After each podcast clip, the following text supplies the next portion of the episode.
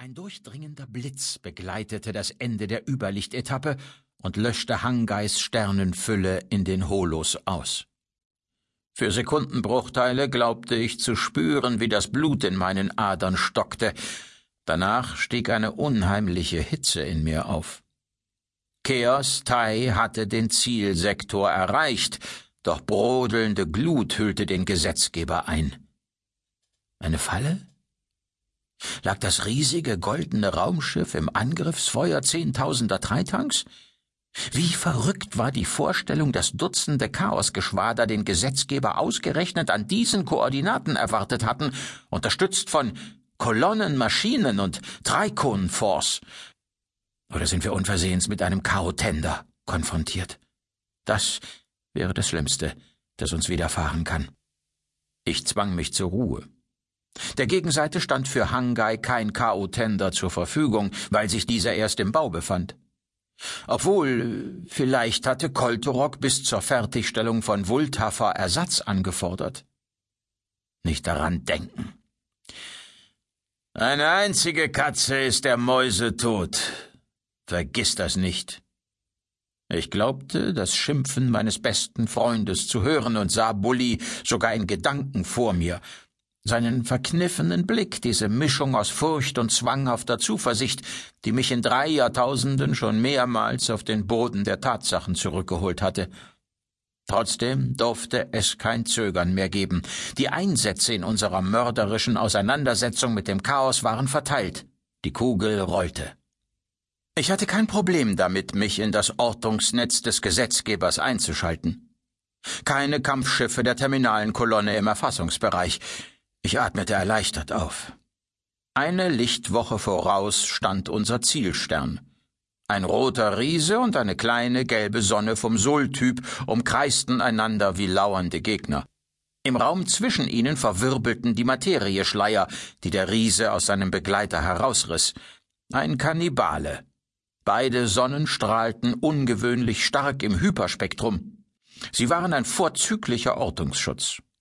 Ich rechnete mit zwei Stunden Wartezeit bis zum Eintreffen der Friedensfahrer. Ihre Orion-Kapseln ließen sich inmitten der Hangai verändernden Chaosphysik schwerer manövrieren. Chaos Tai leitete ein abschließendes, kurzes Überlichtmanöver ein. Der Gesetzgeber näherte sich dadurch dem roten Riesen bis auf knapp zehn Millionen Kilometer und konnte anschließend im Sonnenorbit Warteposition einnehmen. Wir durften unser Vordringen ins Zentrum von Hangai nicht überstürzen. Hast war so fehl am Platz wie zu große Euphorie. Wie groß war unsere Chance wirklich, gegen den Moloch Treitor zu bestehen und die Negasphäre zu verhindern? Verglichen mit dem flotten Aufmarsch vor Tare Charm, der Beteiligung mehrerer Superintelligenzen damals und dem Einsatz von mehr als hundert Gesetzgebern waren wir nur Partisanen die darauf vertrauten, lange genug unbemerkt zu bleiben.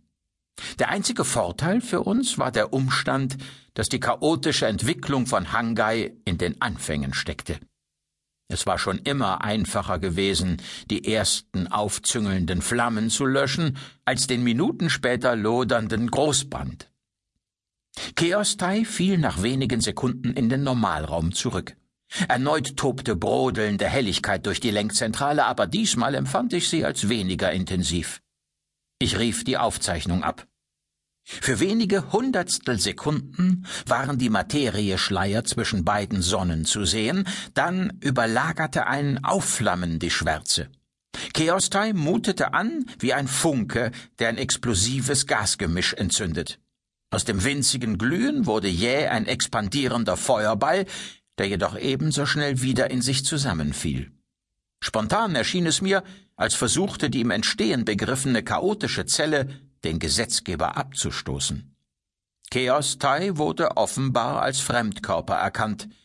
Vielleicht bewirkte die starke fünfdimensionale Strahlung der Sonnen diesen Effekt. Eine Bedrohung unserer Sicherheit bedeutete das Phänomen nicht, denn der Gesetzgeber schwenkte ungehindert in den Sonnenorbit ein. Nacheinander erlosch das Gros der Arbeitskonsolen in der Schaltzentrale, die Formenenergie löste sich auf. Ich registrierte die eigentümliche Stimmung wieder, die an Bord herrschte, seit Chaos-Tai den Grenzwall durchstoßen hatte.